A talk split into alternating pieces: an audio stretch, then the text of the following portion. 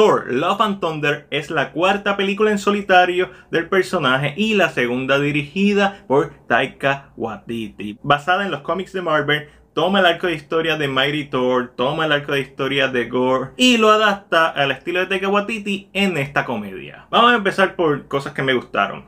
La introducción con Christian Bale. Empezar con el villano le da un peso al mismo, aunque se pierde un poco a lo largo de la película, pero el principio y el final con Christian Bale, muy bueno. También estéticamente, eh, como se ve la parte final, blanco y negro, me gustó un montón. Hay una referencia a Trip to the Moon, me gustó un montón. Los motivos del personaje, un poco drásticos, pero aceptables. Otra cosa que me gustó, Natalie Portman de regreso como Jane Foster y en esta ocasión con los poderes de Mighty Thor. Como establecen el personaje está súper chévere, si sabes de cómics pues ya sabes ¿verdad? lo que le pasa al personaje en ese arco de historia, pues ese elemento está ahí y lo trabajaron, no voy a decir que ni bien ni mal, simplemente está ahí y en su mayoría funciona. Lamentablemente un poco superficial como lo tocan y ese elemento más el de Gore debió ser el enfoque del filme, no toda la comedia que tiene alrededor. Otra cosa que me gustó un montón, la historia en general es una historia bien competente que se ve afectada por grandes segmentos de comedia. No es que está mal un chistecito de vez en cuando. Por ejemplo, el intro de Thor con Guardian of the Galaxy, para mí estuvo genial, era como ver los muñequitos en los fines de semana. Era como si estuviera viendo He-Man. Thundercat o He-Man. Ese es el feeling que a mí me da esa introducción de Thor contando la historia y viéndolo rebajar y viéndolo en acción. Pero la película se recuesta mucho de eso. E incluso en momentos en donde eso le resta al impacto emocional que se había creado. Y el filme lamentablemente peca de no explorar su aspecto emocional tanto como lo puede ser simplemente para brindarte bromas y entretenimiento que no todas las bromas son buenas la sala no se estaba riendo a carcajadas, a diferencia de otros filmes, como Thor Ragnarok, por ejemplo. Pero, tú sabes, una película que constantemente te hace sonreír, vamos a ponerlo así, y entretiene. Es entretenida. Que eso es lo que ya yo espero de un filme de Marvel. Cuando me dan la milla extra, bienvenido. El CGI está bien hecho, no es como el de Doctor Strange o el de la misma Spider-Man que era notable. El elenco con Tessa Thompson, Taika Waititi haciendo de Core, Natalie Portman, Chris Hemsworth. Se nota que se divirtieron mucho haciendo la película. Russell Crowe como Zeus y ese acento raro, parece ruso el acento.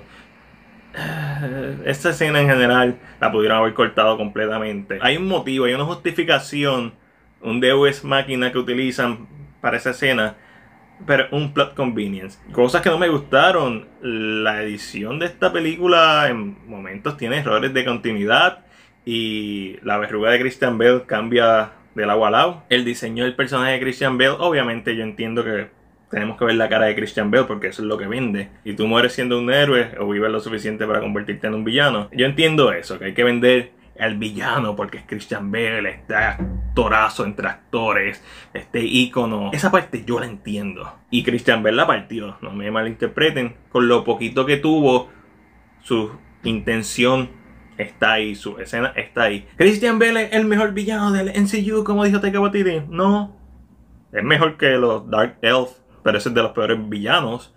Eh, tiene momentos en donde gracias a su gran nivel actoral destaca, lo mismo que Natalie Portman. Creo que debieron haber tenido una escena ellos dos, Natalie Portman y Christian Bale, actuando.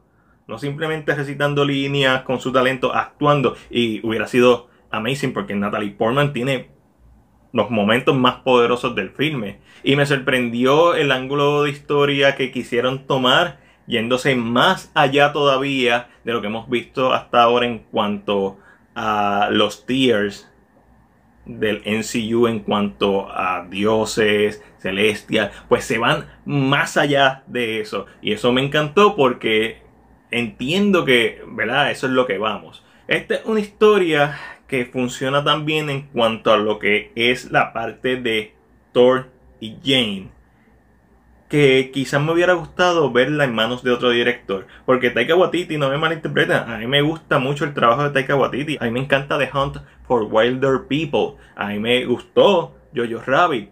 Puedo ver What We Do in the Shadow. Y Thor Ragnarok es considerada la mejor película de Thor para muchos. Y entiendo cómo él apela a la masa con su estilo irreverente de comedia. Pero esta historia, quizás en manos de otro director, pudiéramos haber visto algo quizás un poco más genérico, pero que se enfocara en los personajes. La ventaja de Taika Waititi es que no se siente genérica, se siente bien Taika Waititi para bien y para mal, se siente hiperactiva, se siente irreverente, pero a veces se siente que está tratando mucho de replicar el éxito de Ragnarok. No se siente tan genuina como Ragnarok, se siente una repetición. Y es obvio, entretiene a ese nivel, entretiene algo que yo felizmente voy a poner en Disney Plus y le voy a dar play y, se va a quedar de fondo. Y de momento voy a mirar una escena que me gusta, porque tiene escenas que me gustan, definitivo. Y, y me voy a disfrutar esa escena. Y tiene otras escenas que le voy a dar para el frente. Creo que integrar a Score fue un error. De que Botiti poniéndose el mismo en la película funcionó en Ragnarok porque era un papel bien pequeño. En esta película está más presente y creo que a pesar de que no es como que el secundario, no es como que el mega papel secundario, él está constantemente en la película y no creo que haya beneficiado para nada. Pienso que si el enfoque hubiera sido eh, Valkyrie, Jane Foster y Thor, hubiera funcionado mejor. Visualmente se ve bien, se ve comic booky, se ve muñequito, caricatura, funciona en el contexto de Taika Waititi. Sí, puedo entender las referencias, puedo entender ¿Por qué diablos los sim... ¿Verdad que esos son symbiote? Lo que saca la Necrosword. Ya sabemos que hay symbiote en el NCU. Un pedazo de Venom se quedó en la escena post crédito de No Way Home. So, estaremos viendo a Null, que es la que hay. Para mí es bien interesante no saber qué Marvel está haciendo. A mí me emociona. Y a pesar de que yo siempre he dicho que se va a dirigir a Galactus. Además de eso, hay muchos issues aparte pasando, porque sabemos que Eternal tienen que resolver unas cosas, sabemos que Loki tiene que resolver otras cosas, Doctor Strange se va para otra dimensión, Thor por la primera escena post crédito de este filme, pues va a tener su God of War.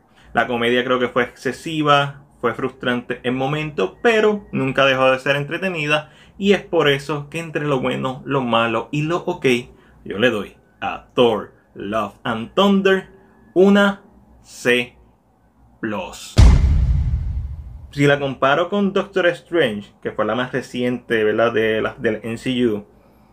A mí Doctor Strange me gustó más la dirección, pero la Fan Thunder tiene mejor CGI, mejor historia y mejores momentos entre los personajes. Pero, esta es solamente mi opinión. Ahora déjame saber la tuya en la sección de comentarios. Como siempre, si te gustó este video, dale like y compártelo. Recuerda suscribirte a nuestro canal de YouTube y darle a la campana de notificaciones para que no te pierdas nuestro contenido. Este fue Mac de CinePR y será hasta la próxima.